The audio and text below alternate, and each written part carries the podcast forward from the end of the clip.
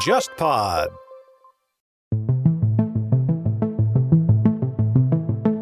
木岛佳苗还有一个特别大的一个特点，就是它的这个时间安排观念是非常清晰的。我这边一边要跟上百人聊天，还要去跟几十个人去深入聊天，同时还每天还要见两三个人，然后就这样这么一个高强度的这么一个社交的这个过程之中，他还能够说在自己的社交网络上抛出自己做的东西来，同时他还能够把上一个他已经骗到手的男人不动声色的给杀死。这些过程，我相信根本不是说一个总结就能知道他到底是怎么回事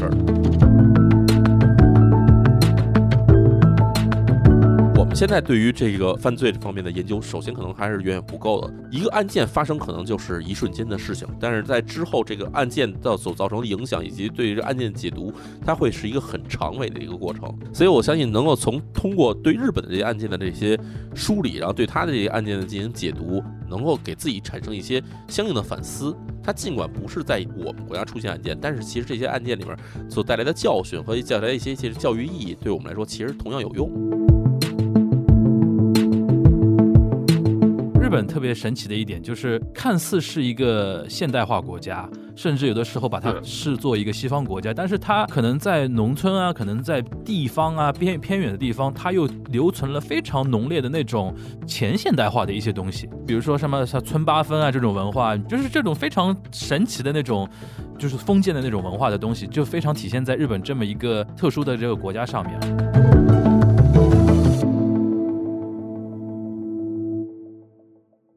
哎，大家好，欢迎收听本周的东亚观察局特别版啊！今天是一期特别的尝试，是呃我跟北京的一位嘉宾的一个连线的一个录制，所以说可能会在。呃，音质上面不像原来那个棚内的嘉宾对谈的效果那么好，但是呢，也是一次尝试，因为这个这位嘉宾呢，也是呃我常年听播客以来非常觉得有意思的一位嘉宾。然后这次呢，正好他呃有一本书出版了，然后借这个机会啊，跟他有一个连线的一个对谈。先那个介绍嘉宾啊，嘉宾是谁呢？就是呃李淼淼叔，对？哎，大家好，我是李淼。淼叔是聊的东西呢，就非常的垂类，也可以说窄众，对吧？非常的那种小小众的一些话题，就是聊罪案嘛，对吧？然后我相信很多认识淼叔的人，都是通过他在日坛公园里边呢，跟大家详细分享的一些，尤其跟日本有关的一些罪案啊，所以跟呃认识淼叔。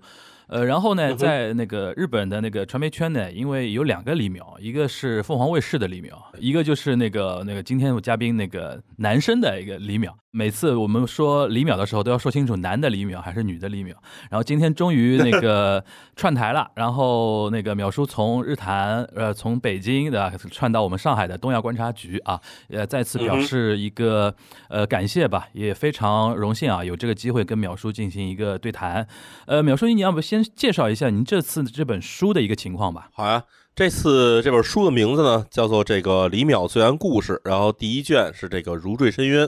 这本书的这个成书的时间，其实我们已经筹划了很长时间，因为自从我开始写这案件到现在为止，应该差不多有个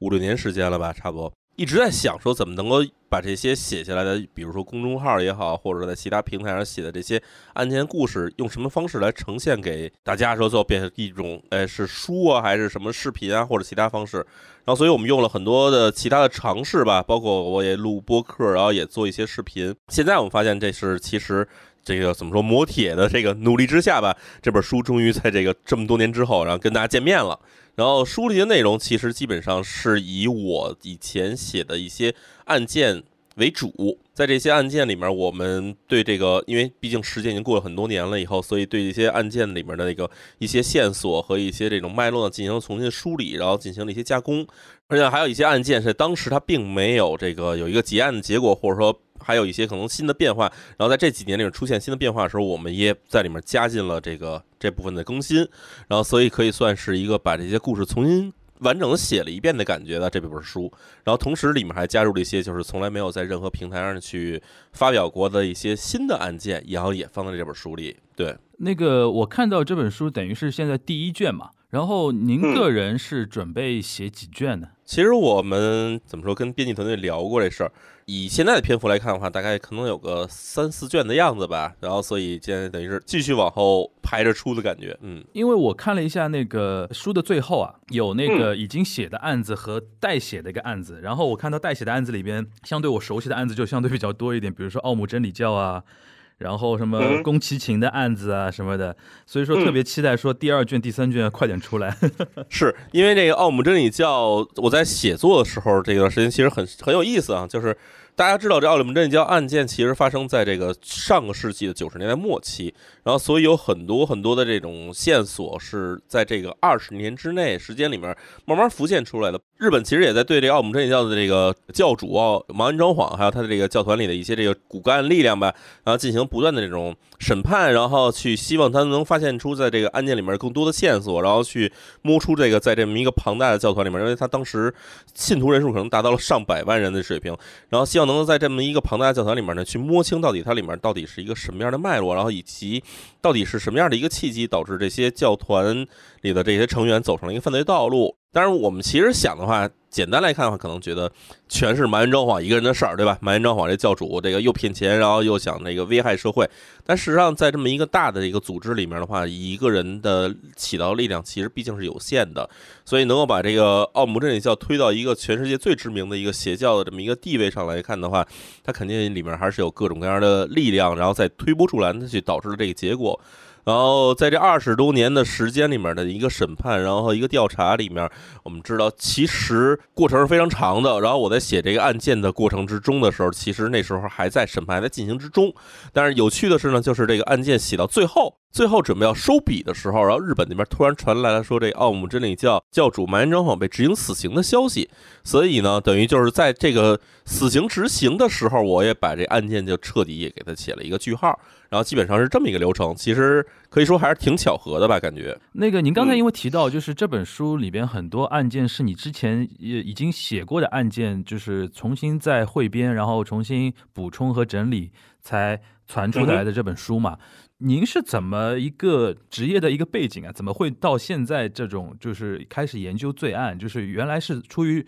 兴趣啊，还出于工作需要啊，还是出于怎么样？因为你刚刚提到你会写这些案件嘛？我职业背景其实跟这些呃没什么太大关系哈。第一呢，就是对我这本科学的是这个机械自动化，然后可以说是一个彻彻底底的一个工科生。然后在这个一家这种做这种发电设备的企业里面工作了几年之后呢，后来我就想。就是觉得怎么说干这个工科好像没有什么太大意思，所以后来想去留学，留学。然后留学的时候，我学的是这种商学院，商学院。然后其实主要的这个学的方向呢，一方面是这个企业的这种战略咨询，另一方面其实是这个公司的这种财务管理。然后基本上是这两方面的东西。然后就是在商学院毕业之后呢，然后我开始干起了这个。对冲基金和这个私募基金的这个等于算是投资行业的活儿，在这之后，这反正就是一说起来十几年时间了。然后后来就回国，回国以后接着做投资，投资之后又做过这个互联网的媒体、互联网的广告等等这些行业吧。所以其实我的最后一份真正领工资的工作，应该是一个互联网媒体人的感觉。那差不多也是，差不多也是想六七年前的时间了，对。然后在二零一五年之后，差不多全职开始做自媒体，可以说跟这个罪案这方面，你从表面上看的话，其实一点关系都没有。写罪案这事儿呢，它其实并不是来源于一个我的一个工作，或者是来自于我的专业，不是这些东西，它其实是来自一个兴趣。我们知道，人其实是有表面上的跟隐层的两层的可能。不同的东西，有可能你的兴趣就是追剧，或者你的兴趣就是喜欢编故事。但是呢，你干的工作可能是警察，或者你可能是一个公交车售票员，或者可能你是一个这种媒体的一个广告人。所以，这个可能你的工作或者你的专业和你真正兴趣并不是完全一样的。尤其对于我们这代人来说的话，有时候你根本没法把自己的兴趣变成一个能够小的时候就说服家长我要去学这个，我要去干这个的这么一个机会。所以。就这样吧，差不多我的这个兴趣萌发时候，就是说喜欢看悬疑或者喜欢看罪案的萌发的兴趣，应该是在高中的时候就已经萌发了。然后到了大学时候呢，就是因为实在不喜欢自己专业，就要拿一些时间去填补自己的这个空白时间嘛，或者觉得无聊时需要干点什么。所以那时候主要干两个事儿，一个就是学外语，对自己学了差不多可能有两三门小语种。那还要有时间呢，就喜欢看点东西。然后我又不喜欢看小说，尤其是那种比如说什么武侠小说或者那种什么古典什么那种仙侠小说这种的，我又不喜欢看。所以很多时间我都拿来看一些这种现实生活中发生的事儿。然后那时候又因为学了一些外语呢，所以就想要去。就一方面也锻炼一下自己的外语水平，所以就是等于是上网去看一些这种国外的这些网站，就这样对，所以差不多相辅相成的，就让我接触到了很多，比如发生在这种欧美国家的或者日本的一些这种罪案的故事，而且它都是用原文写的，然后我就等于一边练了语言，一边又把这故事看完了，差不多这个是在大学时期形成了一个习惯。也就是说，您的日语是一开始通过自学啊？对，没错，是。其实我一直都是自学。那去日本那个留学之后，同时也在边留学，也在边关注。日本的那些案件，你大概在日本留学大概是几几年到几几年？上学的时间是零八年开始到一零年，因为是一个大学院，日语的大学院，其实就是我们的研究生嘛。对，是两年制的。对，然后在之后又工作，然后断断续续在那边工作，前后时间差不多十十年时间吧，差不多有。我是零六年去的日本，然后是一四年回的国，所以说。中间有几个案件，时间跨度在这个里边的时候，我是比较有感的。比如说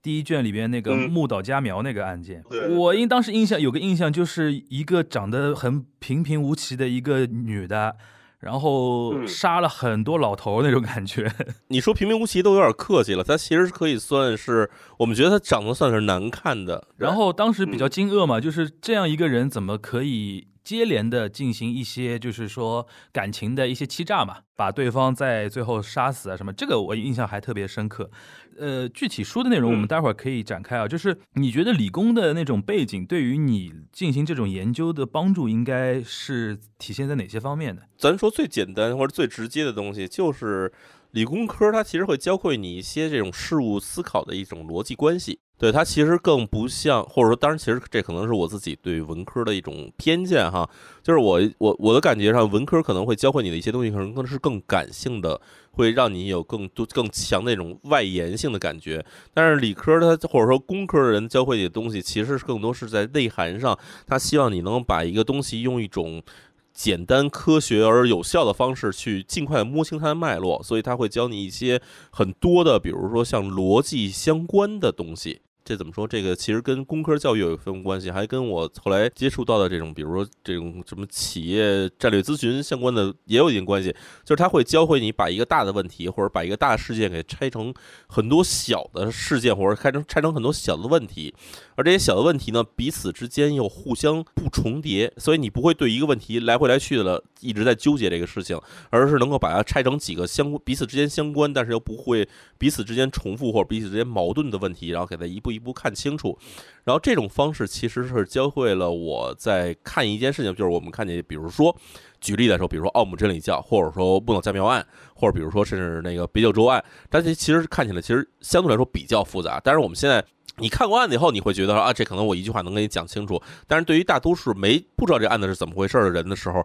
其实大部分人的这个先入为主概念是一个。很有可能是错误的概念，或者说很有可能是一个不没有掌握到全局的这么一想法。然后你作为一个。没有了解过这事情，然后你刚开始进来的这么一个人，然后你还没有掌握全局，怎么能够尽快去摸清这脉络，或者说从哪儿开始由上至下，或者说由一个头儿我一直倒到尾巴，这中间我能全面了解这些事情。其实这些东西呢，都是通过一些这种工科啊，或者是理工科的这些培训出来思维方式，然后来去指引你去完成这些事情。那你在整理那么多案件的过程中，你觉得？对于那个逻辑和梳理上面来讲，挑战最大的案件是哪个呢？哦，我觉得其实是你刚才说的木头栽苗这个案子。我们假如说把这个案件给大家在这儿简单去解去介绍一下的话，就是一个体重超过了一百公斤，而且身材不高、其貌不扬的这么一个，可以说是一个大胖子，这么一个女性。对她呢，在利用自己在网上社交网络上的这个。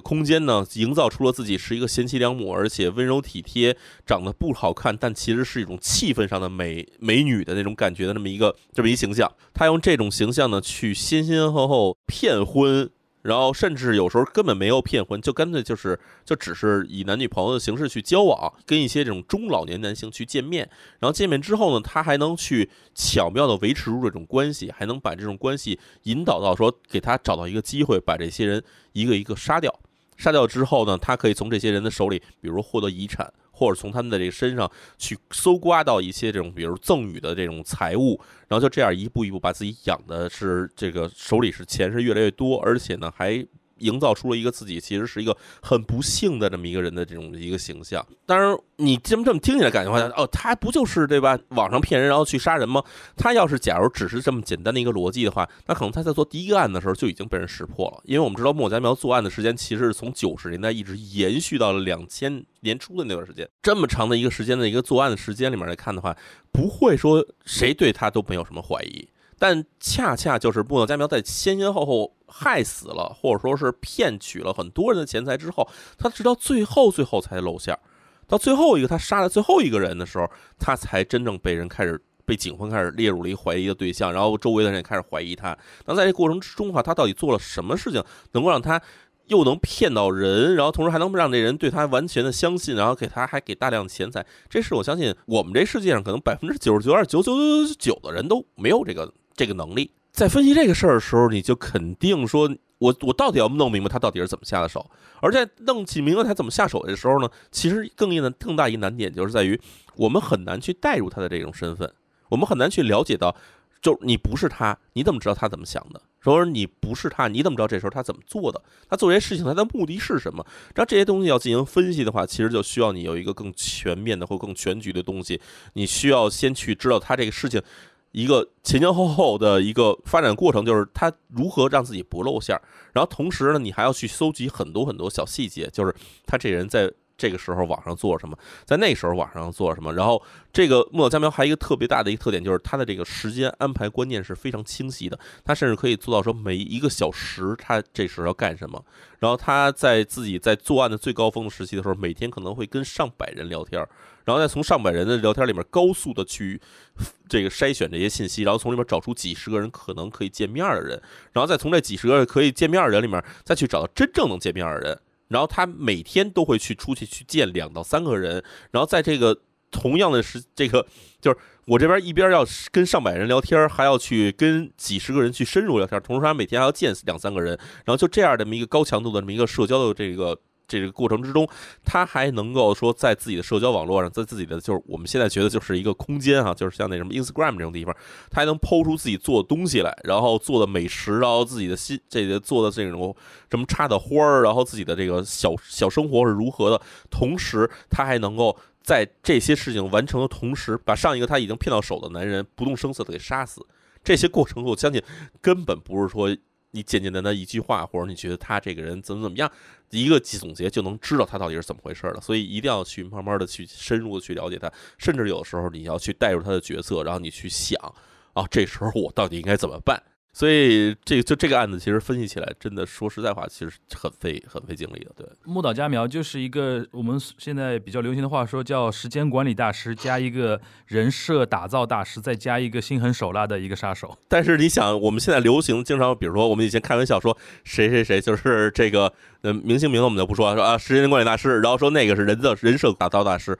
所有这些事儿都是这个人，甚至他都不是他自己弄的，他可能是自己有一团队弄的。然后呢，这个人要是时间管理大师的话，他可能真的就是只能专心致志的去管理自己时间，或者他可能还会有一些，比如说演艺工作之类的。但是你想，木诺佳苗他是要自己时间管理，还要打造人设，同时还要杀人。然后杀人的时候，他还要把这些事情全隐瞒住，让不让人别人知道这事儿是他干的。就这个人，你这么想的话，他他真的是有太多是值得我们去去摸索或者去研究他的东西了。我们虽然不应该这么说，就是说在犯罪方面上是有犯罪天才，但是确实有的人在犯罪上是具有着超出常人的能力。行，那其实我们因为刚才比如说我给了三个标签嘛，其实我听下来秒叔的工作就是通过不断的梳理和研究，让大家面对一个比较复杂的一个罪案看到最后能够轻易的给出标签嘛，就是给你在去跟别人复述的时候有那种逻辑和一些点，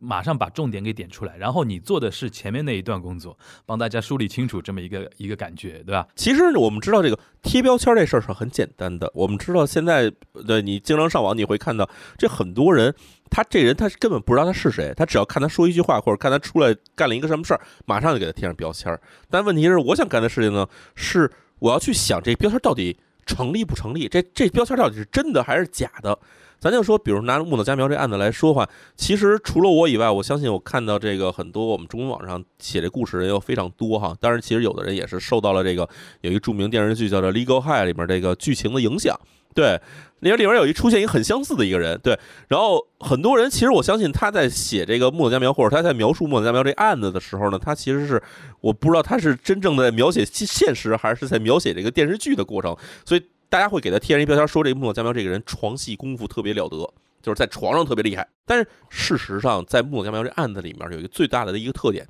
就是有很多中老年男性跟木岛佳苗在一起，是不是被杀了的人，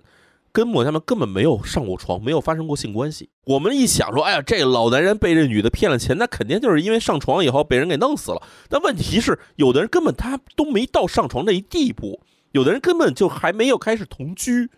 都被他骗得死死的，被莫家苗给下药给弄死，就下药给弄睡着了，然后再放这个炭盆给毒死，然后还把妥妥的把钱都打到他账上。就是这个事儿到底怎么做到？他不是说你一句话说他床上功夫了得这事儿就能解决的。所以我就想说，有的标签你。贴起来容易，但是你去证实它这事儿很难。那如果这样的话，我就比较好奇一个问题，就是说牵涉到你的一个工作方法了。因为你比如说像这种案子，像奥木真理教、像北九州、像那个木岛佳苗这种案子，千头万绪嘛。然后如果你在互联网上搜资料的话，或者说查找一些媒体上的一些报道的话，其实会像潮水一样涌来很多资料嘛。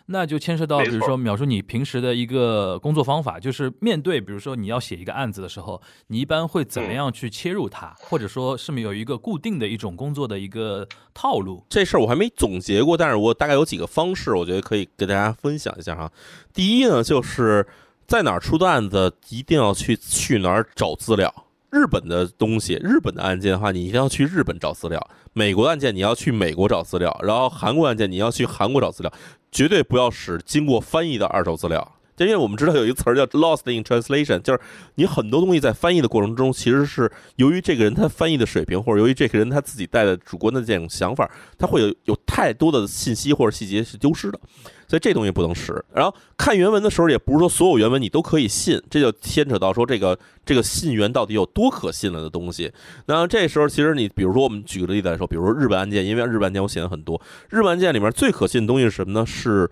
两样东西，一个是庭审的资料。庭审资料的话，是可以从这个法院的网站上有一部分它的这种，比如大案或者公开审理案件，你是可以找到它的一个庭审记录的。庭审记录是可以看的，但是庭审记录相对来说比较的枯燥，而且很厚。就是它虽然是网上 PDF，但其实特别长啊，这是一个东西。然后第二个特别可信的东西是什么呢？是论文，就是关于某些案件，比如说这是。特别有这种社会性的，或者特别有影响性的，甚至比如说在这种就是说精神科学或者比如说心理学上有研究的这些案件的时候啊，它其实你可以看到这些案件相关的论文，这东西是可信的，因为我相信其实这个论文，假如要是也是特别不可靠的话，那其实这个。这就就不太好说了，对，这是一个。然后另外还有什么呢？就是法庭上当时有很多人会去旁听一些公开审理的案件，会有人旁听。因为日本的法庭跟美国法庭还有像中国法庭其实都是一样，就是它虽然公开审理，但是你去了法庭里面不能录音录像，所以很多人呢会通过自己在法庭里面听的东西，他画画，然后会写自己的记录，因为他们很多人都是速记记下来的。然后这个东西其实是很好的一个参考资料，因为你可以看到。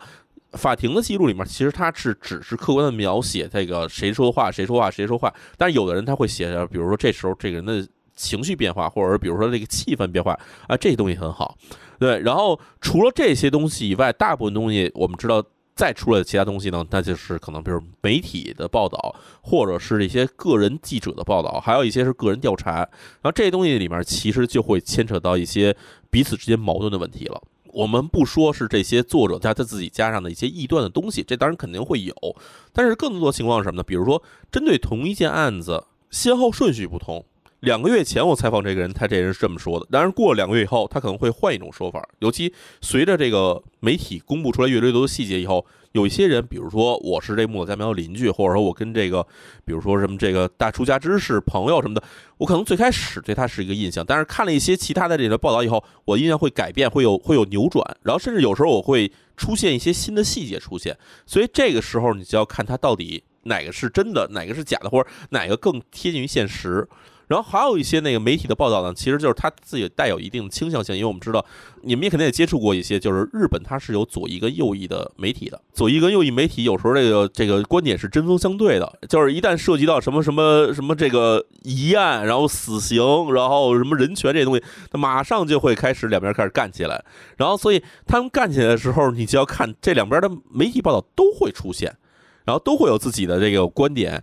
然后你就要就就要去两边都要对照着看，对照看的时候，因为你毕竟开始梳理这案件的时候，你对这个案件的客观发展是有一个大概自己的心理的一个脉络的，所以你看到这些东西的时候，你会考虑到他，比如说对于这个事件，这个作案者他这时候，比如说现在不在现场，或者这作案者在做这些事情到底是有意还是无意，你会有加上一些自己的理解，然后你会想到底哪个更贴近于现实，或者更贴近于更符合逻辑，然后。这样来看的话，其实就是一旦到了媒体报道或者个人研究这部分的时候，你就需要去开始进行的对比着看，然后并不是说完全信他，而是要从里面寻找一些有价值的细节，然后去证明他在这里面的他的这个，比如说他动机如何，或者他在这时候他采取的这些行为，他的这个结果如何，这些东西其实是需要你进行佐证的去判断的。那第一个就是，首先你是相信原文的资料，对吧？然后在在海量的资料里边进行一个互相的。比较佐证，然后进行一些判断和筛选。除了这些之外，比如说，那你在整个，比如说资料收集的差不多，然后再就是梳理这个逻辑，或者说就怎么样把这个案件写的，呃，我们用生动吧，对吧？然后在这种写的时候，你会有没有一些固定的一些，比如说方式方法，或者说会不会先？呃，每次都尝试用不同的写作的一种逻辑来尝试呢？这其实我还真没有太主观的这种想法，就是自己我想试试这个写法什么的。其实没有，因为很多时候我在读案件或者在了解这案件的过程之中的时候，脑子里会出现一个画面。然后这个画面，我相信其实很多这个经过一些训练或者自己有这种方面的天赋的人，我相信大家都会有这种感觉，就是你在看一段文字的时候，它会给你脑中出现一个画面，然后这个画面里面，假如说这个想象力更丰富的人或者更敏感人，你会甚至能看到这个画面里面那些人他到底是长什么样子的，然后他在做什么动作，然后这是其实是一个上帝视角，然后这么一个东西，其实它就给一个写作者来说提供了一个非常大的一个方便，就是你只要。老老实实的把你脑子里看到东西写出来就行了，所以这个基本上是我在写所有案件时候的一个主要的一个感觉，就是我在写这个人，他比如说我印象里有一个，比如说是这个千叶县，就是发生在迪士尼乐园边上的一个灭门案。那这灭门案里面，它其实牵扯到就是一个主要的一个是一个男的，这个男的他就是把这个女孩子一家人全杀了。然后这过程之中，我其实甚至可以看到，比如这家的这个楼是长什么样，他们家屋里布置是什么样的，然后当时的灯光是什么样的，这些东西其实。都可以在脑子里出现，然后这些东西出现的前提是什么呢？就是第一，你一定要去找这个地方它发生在哪儿，然后可能你比如说我们不能现场去看的话，你甚至可以比如打开这种谷歌地图，你去看一下街景，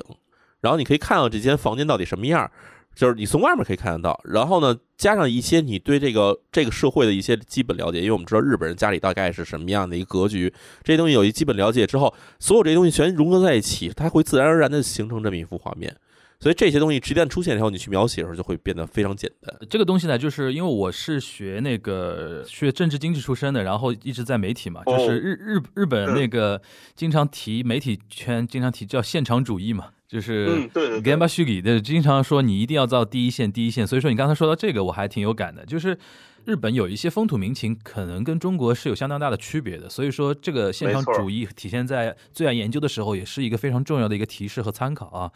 那呃，下一个问题我想问，就是说，您觉得什么理由啊，就是让那个日本的罪案研究那么引人入胜？就是因为我发觉好像是不是因为他日本就是悬疑小说，像东野圭吾啊、什么吉田修一这种人特别多，导致我们对于对于日本如果没有那么了解的人来说，他永远会有一种印象，好像就日本就是一个变态特别多的国家嘛，就是各种各样的乱七八糟的那种什么犯罪啊特别多啊什么的。你你自己实际的这种工作下来，研究这种下来，你觉得日本的罪案研究有些什么吸引的人的地方，让觉得说也是非常值得。继续做下去，同时呢，在传播面来讲，然后就会会觉得说，中国的大众特别喜欢看这种东西，是到具体是什么样的东西？你觉得？从两方面来说吧，第一方面，我觉得可能是有一种恐怖谷效应。简单解释一下恐怖谷效应，就是我们有时候会看到一些这种人做出来的这种人偶，或者做出一个类似的一个假人似的东西，它就是有这么一个，就是你这个东西假如做越 Q 版越可爱，大家就会觉得这东西就是一个玩偶，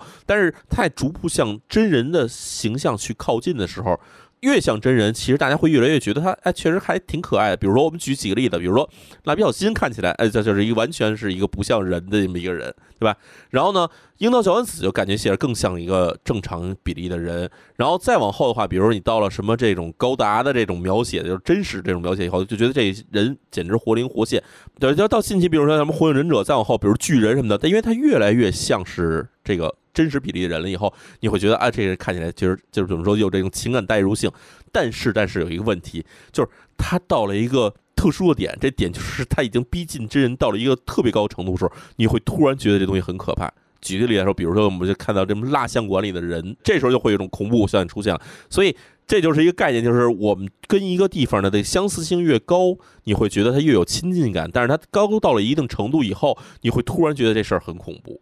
所以我要说，恐怖效应在这个中日之间的这个罪案对比起来看的话，其实有几点是相似的。第一，我们都是这种黑头发、黄皮肤，然后黑眼睛的人种，东亚人种其实区别并不是非常的大。在这一点上来看的话，其实我们觉得，你看一个，比如说你看一个这种犯罪的现场的这么一个纪实片儿，无论是中国人犯罪还是日本人犯罪，你看起来其实感觉起来都就很像。然后，但是呢，到某一点你会觉得，哎，这人为什么在这时候跟我想法完全不一样，甚至跟我想象的这个我们这世界里的想法，我们这社会里的这种彼此之间的这种观念完全不同。举个例子来说，之前写过一个发生在岐阜县的一个灭门案，就是这男的，这男的他自己有这个严重的神经痛，然后呢，同时呢，这个反正就是各种的受到这种精神上的折磨，就自己自己的一种心理上的一种疾病的折磨，然后他想自杀，但是自杀的时候，我们想的要是跟中国人啊，自杀可能就自杀了。但是这个人呢，他有一个特殊性，就是他在一个小村里住着。他觉得我要是自杀了的话，这个家里人可能会在村里人会受到别人的白眼，会被人议论。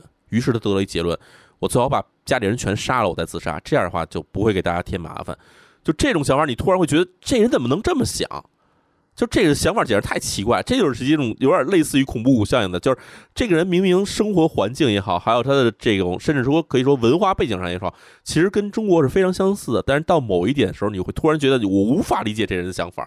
然后或者我觉得这个人简直太变态了。那这种案件其实在日本和中国，就是日本这种案件拿到中国来看的话，其实经常会有这种情况出现。然后这是一种情况，就是我觉得是恐怖效应。另外一方面，我觉得其实我们要说这个为什么日本案件看起来可能会更好看一点，原因是什么呢？就是他们在对于这种犯罪者研究的这种角度来看的话，一方面他们这日本这边呢，其实进行的更深刻，就是他们其实从很早之前开始，我相信从大约这个六十年、七十年代开始就开始，因为那个时候有大量我们知这个。再往前就不用倒了，就五十年代、四十年代那时候的日本的社会跟中国社会，比如说对待死刑或者对待这种这种恶性犯罪，基本是一致的，就是觉得这人抓住以后，赶快迅速给他枪毙就完事儿了。但是到了六七十年代时候，因为出现大量的谜案，这谜案就是说，我们抓到了一个人，抓到这人，这个各种的这种角度来证明的话，这人可能都是一个凶手，就是比如说。这个人他这个被抓住时候，他神色慌张，然后身上穿的衣服，这衣服上还有这个受害人的血迹，然后这个人语无伦次。那可能我们现在一想的话，抓住这人，那这人肯定是杀人犯。人家那边一家人三口都被杀了，把这人抓住以后，肯定就可以给他判死刑，给他毙了就完了。但问题是呢，这人被抓住以后，结果你在通过审问的时候，发现这人他他始终不认罪，而且他甚至不认罪的这种状态，已经不是那种说就是咬住了、咬死了不认。而是说，他一方面不认，另一方面警方也确实可以找到一些，好像这人确实不在现场证据。那这时候怎么办呢？对于从这个这个怎么说司法进步化这么一个国家再来看起来，日本在六七十年代的时候会把这人判死刑，但判完死刑以后，他发现没法执行，因为这个人实在是太。太没法去说明他就是这个当时的这个这个凶手了，于是就关着他，一边关着他，一边去寻找。说两方面寻找，一方面寻找真凶，另一方面寻找这人。假如真的是凶手的话，他动机是如何的？他为什么要这么去做？所以在这两方面的挖掘之中，你会发现，这个日本对于这种犯罪分子的犯罪者的成因的了解的成因的研究，然后对于如何去预防犯罪者出现，以及对于这种犯罪者，他一旦犯罪完了以后。就是他对社会造成影响了以后，那他到底应该在这社会上应该还能再起到什么样的作用？就是比如利用他去进行，比如说普法教育啊，或者是利用他去进行，比如说这个怎么能够防止这样人的再次出现呢？心理学研究之类，他进行的非常多，然后进行非常多的同时，另外一方面，日本其实在媒体的这个报道方面呢，他会更乐于把这些东西给他报道出来，然后就这样的，其实他就会对一个案件发生之后。一个案件发生可能就是一瞬间的事情，但是在之后这个案件到所造成的影响以及对于案件解读，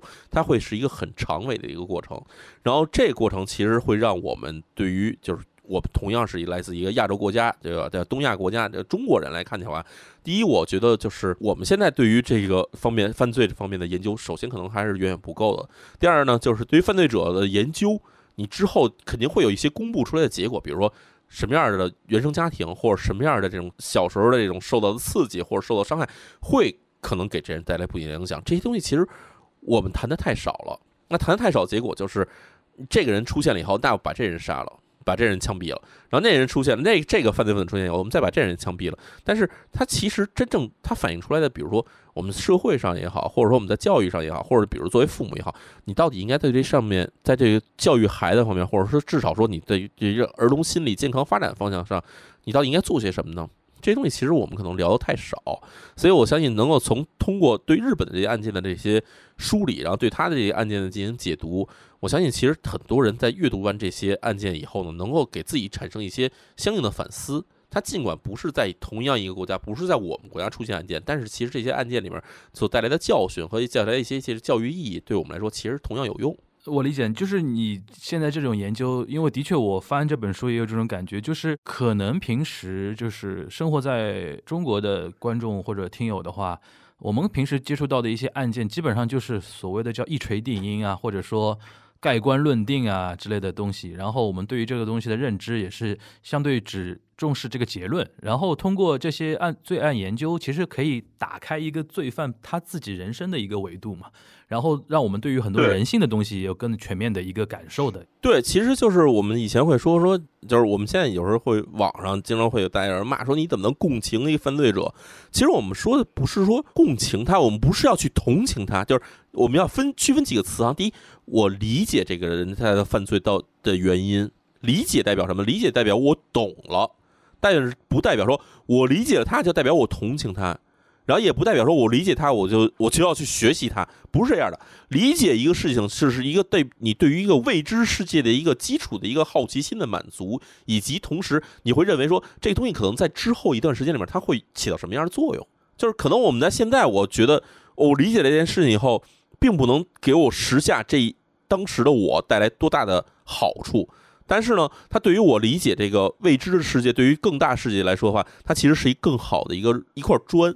它可以让我以后对于世界的理解可能更会更广阔一点，或者可能心态会变得更好一点。我能知道说啊，原来这样想的人也有，然后原来在这种事情的发生的时候，还有人会选择这么去做。所以你在看到其他人可能会出现相同的苗头，或者在其他案件的时候，你会看到一些相似的点的时候，你会觉得哦，这个案件我似曾相识，因为我在某一个。案件，我在理解了这个案件发生的原因的时候，其实我大概已经知道这个点，它在之后会引发出另外一个什么样的爆点，是这么一个感觉。所以我一直想说，就是我们想要去理解一件案件，或者理解一个犯罪者的这个犯罪的动机，这不是什么坏事儿，而且恰恰相反，我觉得这是一个好事儿。你理解了他的犯罪动机，你就能知道他为什么去犯罪。以及我们知道，就那你知道他是为什么去犯罪的话，他的成因是如何了以后，你把成因找到以后，把这成因消灭掉，或者去阻止他去犯罪，这样不就可以达到一个更好社社会，可以做出一个更好世界这么一个结果吗？那这边我想问一下，就是你研究那么多罪案里边，你觉得哪个案件的时候，你会觉得会有那种一声叹息的那种感觉，就是觉得啊，这个背后的原因好像特别戳人啊，这种有没有这种这种案件？其实有很多这种案件，因为我们知道这个日本这个社会虽然听起来它是一个很安全社会，就是我们知道日本的恶性犯罪率确实不高，但是呢，它也不是那么的。那么的安全，就是日本每年还会出现形形色色各种的恶性犯罪。那在这种恶性犯罪里面的话，也我也不是说每期案件都要写，所以肯定会挑一些有特点或者有代表性的案件去写。然后这里面我觉得其实有几个吧，有一个是我近期就是最近一段时间其实写过一个案件，就是发生在这个这日本东北地区，然后是一个。未成年少女，她把自己的母亲和外婆都杀了的一个案件。这案件其实发生的地方就在北海道。然后北海道呢，这地方这个女孩家里其实是在当地算是一个比较名门望族吧。就是日本其实还有一些剩下来的一些这种旧华族或者旧的这种势力。然后他们家就是这么其中之一。但是呢，这家儿有一个问题，就是她有一个姐姐，一个妹妹。然后姐姐在家里呢，相对来说地位是不错的，就是家里的母亲和外婆对她都非常好。这家的这个父亲呢，是因为这个外婆实在看不上这父亲，所以逼着自己女儿跟他这个女婿离婚了，把两个女儿全留在了这边去抚养。所以这时候呢，这外婆就开始有了一个这么怎么说，这个旧有的阶级或者说分类概念就出现了。她把这两个女孩分分为了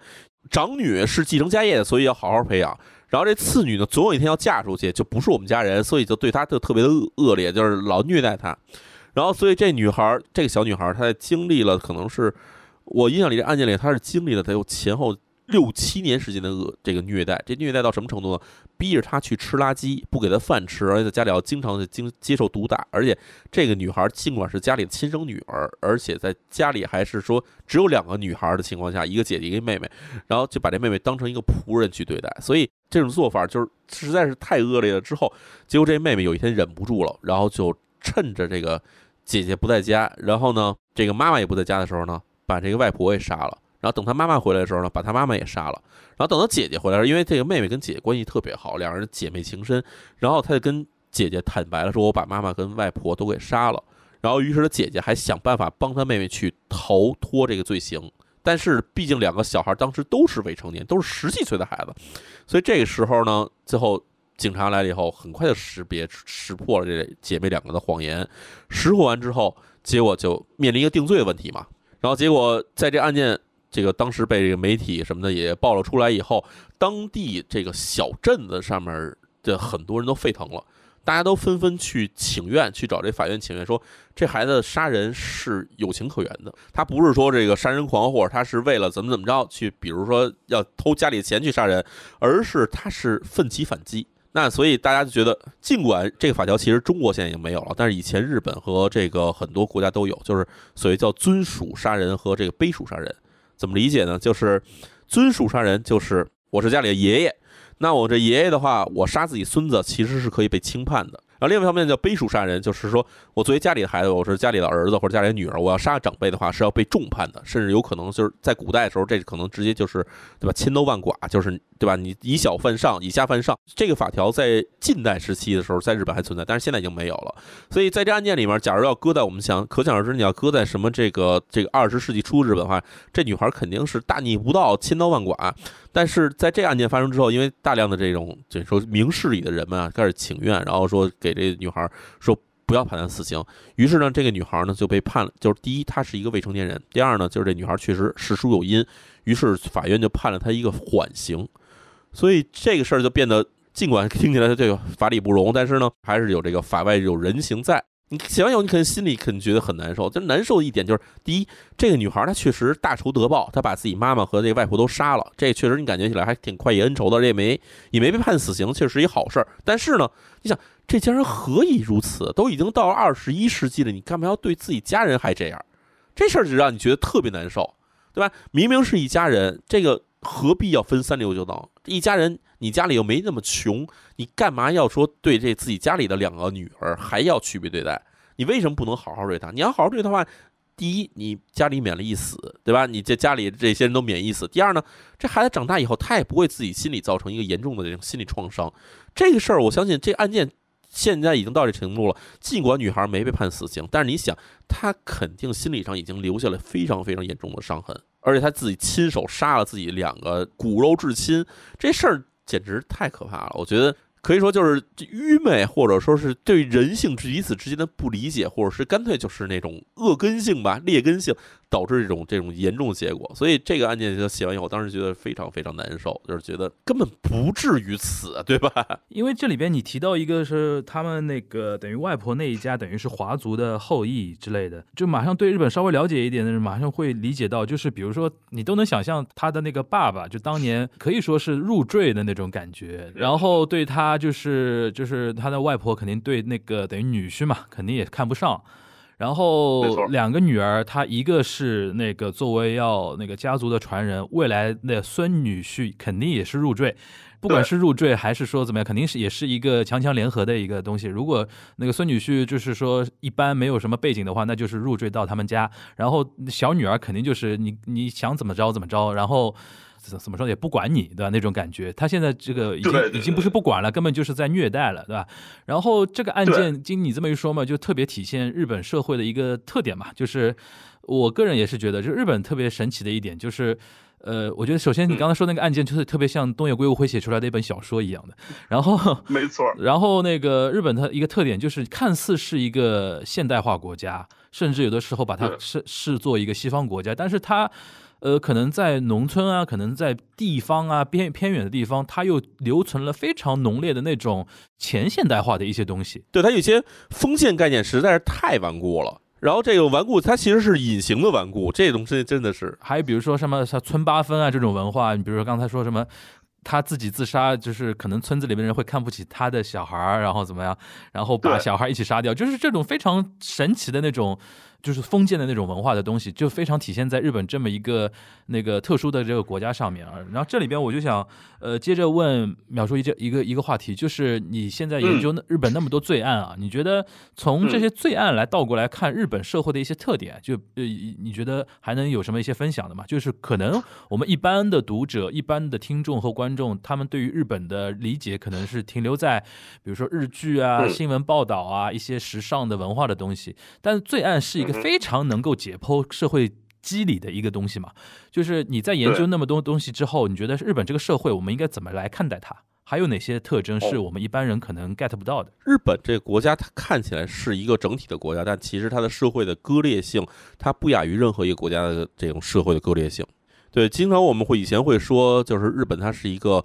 全感觉全民都很统一的国家，对吧？这个大家的收入都比较相似，有钱也有钱不到哪儿去，然后穷也穷不到哪里去，有这种感觉。然后包括甚至比如说你在日本最最突出的一感觉是日本社会扁平的地方，就是日本的便利店，因为只要不是太偏僻的村子，哪哪都有便利店。只要你有便利店的话，你就能接触到城市里人能买的东西，你也可以买得到，没有什么太大区别。然后这种感觉，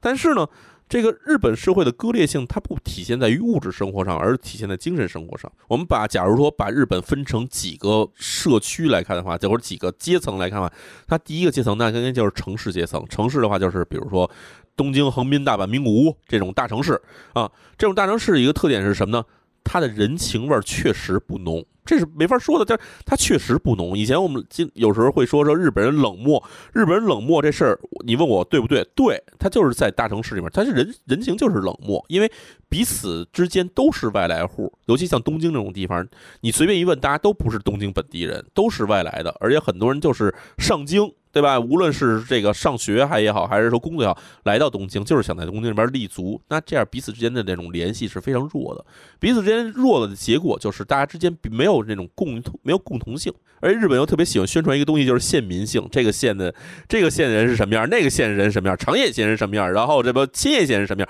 这种县民性导致的这种宣传结果，导致的一方面是当地的。比如说这个，对吧？我选我今天宣传岛根县的岛根县的魅力可能会上升，就大家觉得岛根县的人怎么能逗呢？但同时呢，就是让你觉得我作为一个岛根县人的话，我应该怎么怎么做？然后我作为一个长野县人，我应该怎么怎么做？这样来到的结果就是彼此之间，尽管你们只可能生活在同一栋公寓楼里面，你是邻居。淼叔，我插一句啊，你刚才说到这个，我特别有感，就是呃，我经常举大阪人为例子嘛，因为日本现在是在形塑一种，就大阪人是因为出很多搞笑明星嘛。他们经常在媒媒体里面就行诉说大阪人都很会接梗，很会搞笑，然后导致只要大阪出来的人，他就不得不在一种公开场合或者说人很多的场合里边，你抛梗给他，他必须要接，不然你就不像大阪人。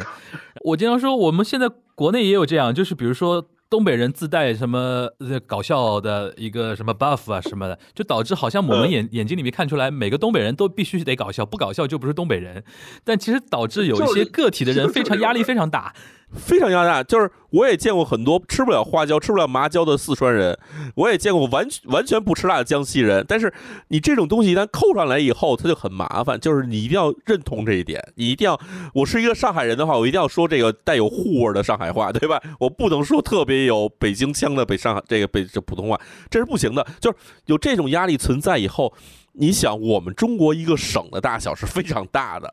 那你这个这么一个帽子，但日本来说，日本它的一个县的面积真的不大，有时真的非常小，所以这样来说，你强行给这些人安上这些帽子以后，他就会变得彼此之间就会，他首先他有自我认同感，自我认同感，同时呢，他对于自己所处的地方，他对于东京的地方，他没有，我住在东京，我住在。大阪或者住在横滨啊，他对这地方他没有什么认同感，他觉得我是一个在这地方的一个外漂来的人，所以彼此之间的联系就变得非常弱。再说回咱刚才话题，就是他彼此之间变得非常弱以后，彼此之间就没有什么联系，大家在之间就是很就是很冷漠，确实会很冷漠。当然有一条底线存在，就是比如我在街上看见人在路边上躺着，对吧？这个人躺着。就反正我印象里，我经历过这种事儿，就是你在大阪街头，就我们经常会说大阪人感觉起来比东京人好像更热情一点，但其实也并不是哈。大阪街头也有醉倒在街头的人，大家从他身边走来走去，根本没有人去照顾他，没有人去理他，就算冬天也没人理他。我就有一次，我看到有一个人确实上前去去问这人到底怎么样，说这人是不是有问题了？问题是问什么呢？就因为这人胸口被敞开了，然后感觉起来衣服被人翻过了。然后这人感觉起来是就已经受了受了侵害以后，结果有人去关怀他，所以这种事真的不是说你想说大阪人就是比东京人热情，根本真不是这么回事。但彼此之间大家都差不多，都是挺冷漠的。这种冷漠的人情关系其实就存在于大城市里面。这个其实我觉得可以把这个圈画更大一点，东京、横滨、大阪、名古屋、福冈、这个札幌可能都是这种感觉，就是它是一个充满了外来者的一个大城市的感觉。这是可以说是一个。一个最上面一个阶层，然后第二阶层就是中型城市。那中型城市可能就有一批小的这种，大家可能去平常去日本玩不会经历的地方。每个都道府县的一些相对中心一点的城市，对吧？相对对中心区，比如说宇都宫啊，什么松本啊，然后什么什么前桥这种城市，它的这种城市的特点就在于什么呢？大家都很沉静，能留在这个城市里的人都是出不去的人。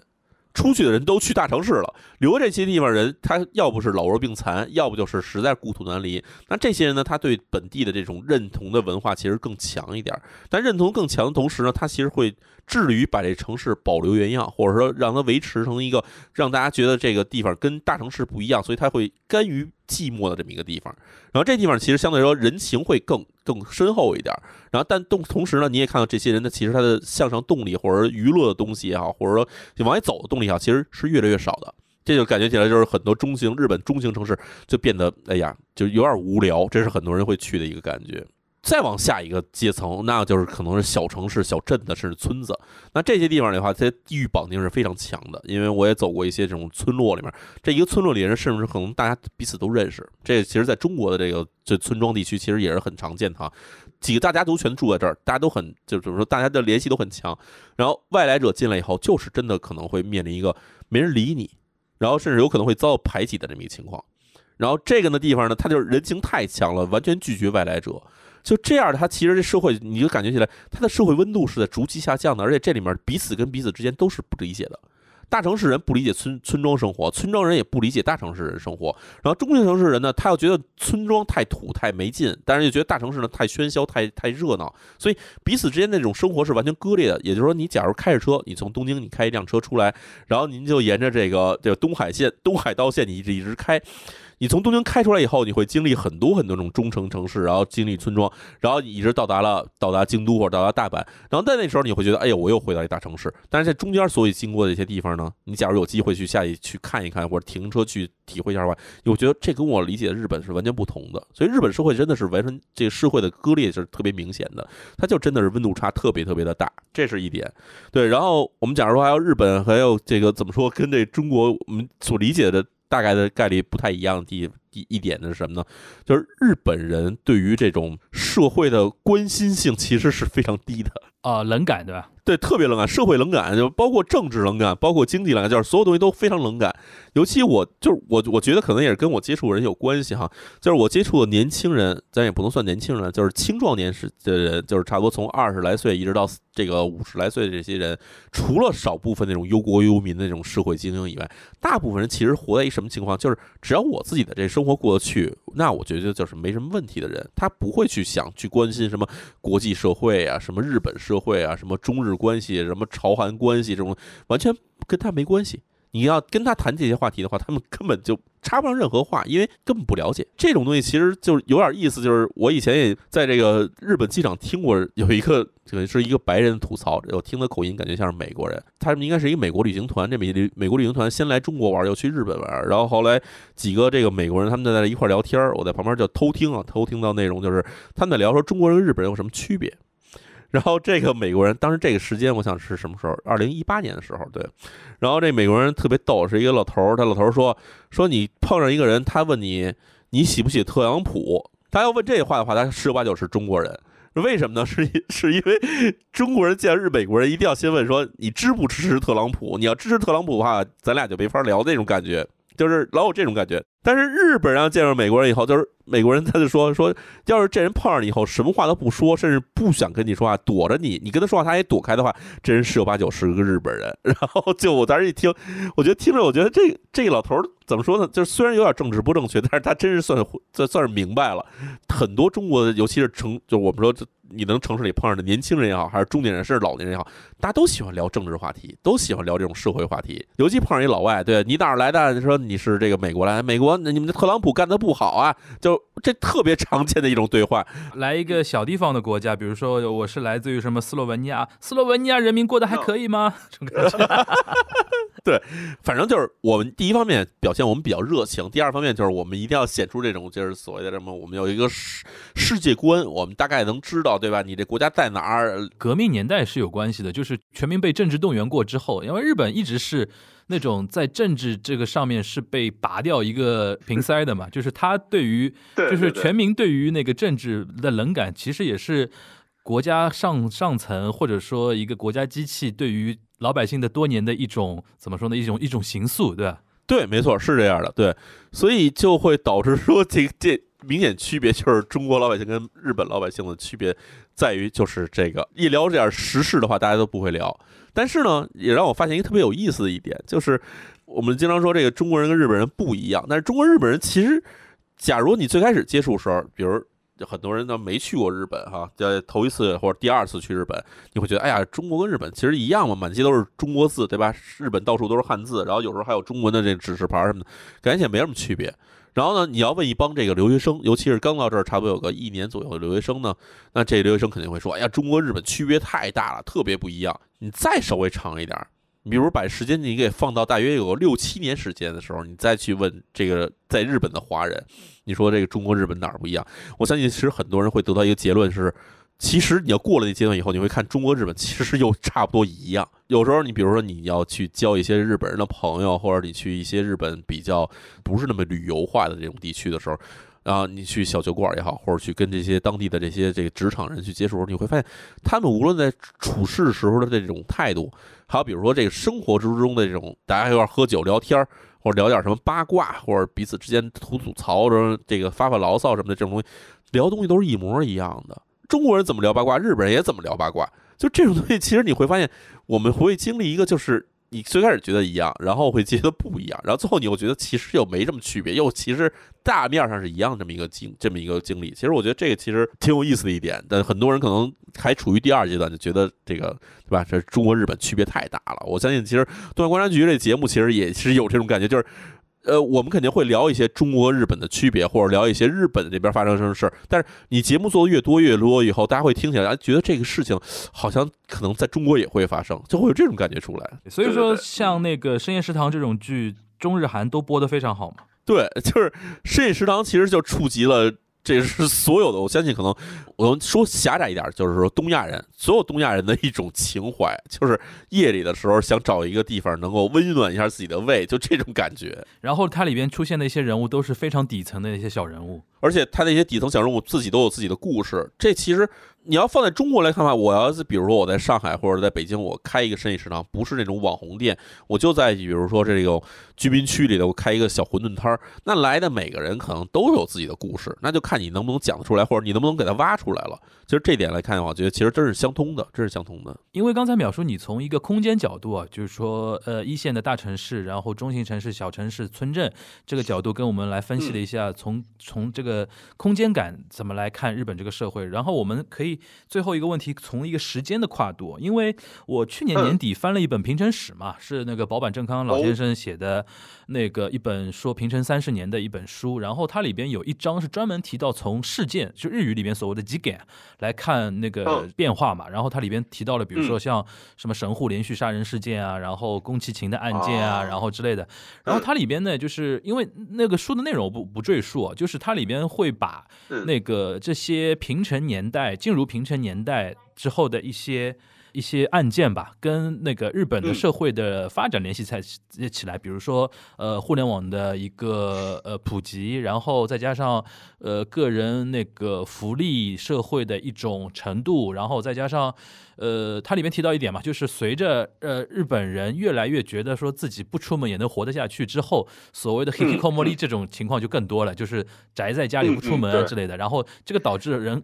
其实也是你刚才说到的人跟人之间的互相割裂就越来越明显嘛，对吧？然后这是他那本书里面提到的一个说法。就是最后一个问题，我想。让淼叔从你的角度来解解说一下，就是从我们从战后来看吧，就是从这些案件的一些研研究啊什么的，你能看出日本这个社会近，比如说四五十年的一个社会的一个变迁的一个感觉吗？我最熟的一段，或者说我觉得最想聊的一段，是日本在七十年代、八十年代甚至九十年代那段时间，就是在泡沫开始出现到泡沫结束的这段时间。这段时间其实好玩的点在哪儿呢？在之前，我们把这个七十年代线往前画。假如说你看六十年代和五十年代的时候，日本人主要犯罪形式是什么呢？杀人特别明显，而且是暴力抢劫杀人。从七十年代开始，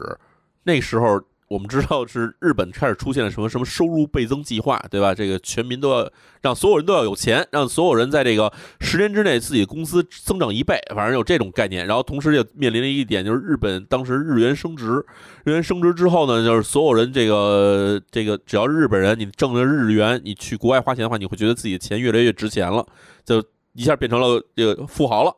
所以那段时间出现一什么事儿呢？就是第一，日本人开始纷纷走出国外，就是有很多日本人去国外，然后在这个案件发生的这个地点是在国外发生的。比如说，说起来有点像我们前段时间中国有一个案件哈，就是夫妇俩人去这种泰国旅行，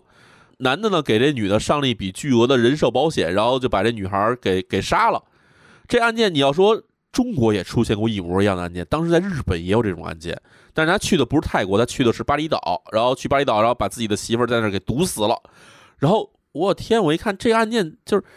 假如说这案件我们能够在日本出现这个案件的时候，他这一一九七五年的案件，一九七五年案件出现了，我们在一九八五年、一九九五年的时候，我们给他拍成一电视剧，让所有人都知道，那这女孩在这个二零一五年的时候，是不是就不会遭遇到这样的毒手了呢？就我经常会这么想，就是你这案件，我又。一个犯罪分子，他要策划的时候，他肯定有一个底，他就跟自己要给别人猜一个谜一样。我把底给你破了，你这手，你这手你使不了了，你是不就就做不了这案件了？我有时候会真的会这么想。然后在七十年代时候，会有一大批这种案件发生在海外。还有呢，它特点什么呢？就是以诈骗为主，以保险诈骗为主，就是我给你上个保险。我给你上保险以后呢，我把你弄残了或者把你弄死了，甚至有时候呢，就是我去买别人身份，去用别人身份去买保险，然后把这人给他除掉，除掉以后我去获钱，就是在那时候出现了大量这样的案件，然后他的目的就是为了搞钱。当时你想，日本当时社会的整整体的口号就是要搞钱，大家都全民搞钱，就是为了挣钱。那挣钱的话，有人是正正正经经上班挣钱，还有一批人呢，就是靠犯罪挣钱。当然，我们其实也知道，还有另外一大批人呢，是干嘛呢？是靠这个炒资产挣钱。那那时候日本留下了大量的那种地产大鳄，都是那时候形成的。所以我特别喜欢看，就是七十年代、八十年代、九十年代这种案件，这段时间案件过了之后，我们要说时间性的话，到了两千年开始，到两千年之后，这段时间的案件就开始有意思了。我们知道日本这个九八年的时候遭遇了亚洲金融危机，对吧？之后等于是算是苟延残喘，然后碰上小泉纯一郎的这个上台以后，出现了一个小泉景气，相对来说见好，但是也没好到哪儿去。所以那时候的人呢，他们开始做的事情呢，就开始是大量的木岛佳苗的案件，然后还有比如说北九州监禁案件，然后还有比如说麻原张晃的这个案件。它全是在这时候出现的。这时候出现一个特点，就是他们都以精神控制为目标，以这种我不开始直接杀你了，我开始用这种精神控制，用洗脑方式去控制你，然后去洗完脑以后，让你把钱给我拿出来，或者说我用洗完脑以后把你一家人控制住以后，把你们家的资产全侵吞。它开始变成一种高智商的犯罪，甚至说可能并不只只是高智商，它还会联系到很多这种当时社会出现的一些功能，比如说网络。呃，开始出现了手机类型的犯罪，这些东西其实就开始变得，它不再是那种就回想到五十年代、六十年代那种直接当街拿刀捅死那种东西了，然后也不是这种说到七十年代、八十年代那种说给你买个保险，然后我出去给你毒死，也不是这样了，他就开始变成了那种说你从表面上看的话，你根本看不出来这人怎么回事儿。所以这种东西的出现，其实又开始就是我我我们有人说这什么高智商犯罪，那高智商犯罪，那可能就真的。就是从日本这个时期开始是特别明显的一种，他就真的你要不动脑子，你真的做不到这些。但是你要是动脑子往这方面动脑的话，其实也够悬的，就老有这种感觉。短短几句话啊，秒叔就把那个日本从五六十年代到近十年前这段时间日本犯罪的一个。整体上的一个阶段的一个趋势已经说清楚了，其实就是越来从越来越草莽、越来越前现代化的这种犯罪，到现在可能伪装的特别好，然后里边的这种原因也各极为复杂了，对吧？因为原来可能就是一种激情，为了钱或者什么，后来就是各种各样的原因可能都出现。因为我们互联网有的时候也会比较关注日本各类比较奇怪的那个罪案，然后有的时候你就会看到很多人评论说，我都我都难以置信啊之类的，但是呢。其实淼叔刚才在这一个多小时的那个描述中，大家也可以 get 到，其实到后面大家会觉得说很多东西，我们作为一个中国人也看着也挺耳熟，也挺眼熟。然后或许我们在不远的将来也会听到或者看到差不多的事情在我们中国发生。然后呢，就是可以通过这些先接受接触到这些关于日本的罪案的研究的文本啊，可以给我们打开很多一些视野，可能打开一些维度啊，去理解很多呃社会的一个发展和人性的一个情况。我觉得可能也是描描述你写这本书的一个比较重要的一个初心吧。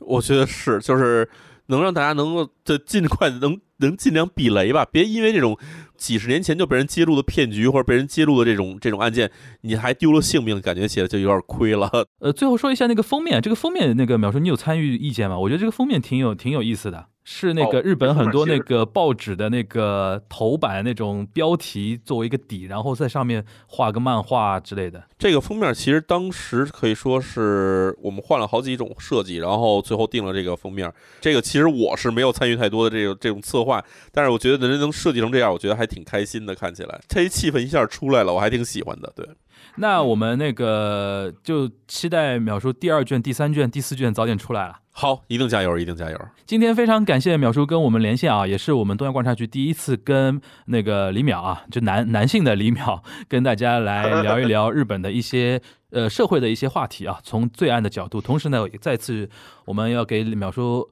呃，打一打这本书啊，《李淼罪案故事》，然后是由那个中国友谊出版公司出的，然后是磨磨铁他们那个策划的嘛，对吧？然后第一卷《如坠深渊》，然后现在已经是决战发售中啊。我看到上架建议写的是纪实文学呃这一栏啊。然后希望大家听我们今天这期节目之后，如果有兴趣的话，可以到各个平台去下单购买《秒叔》这本书啊。你之后会有一系列的，比如说那个，比如说新书的发布活动吗？呃，新书发布会其实有一些线下活动，在之前因为那个疫情的影响嘛，我没没敢去安排。然后现在感觉起来好像又开始这个策划了，但是其实也要看这一个是防疫的这个需求嘛，对。然后也是能够尽快能跟大家说，想要跟线下线下见个面什么的。有线下活动的话，希望那个到时候能在上海跟淼叔面对面再聊一次哈。好呀，好呀，好呀，好！我也希望能去上海跟大家聊。那那个再次感谢淼叔，我们今天这次连线就到这边，我们下一次节目再见吧，拜拜，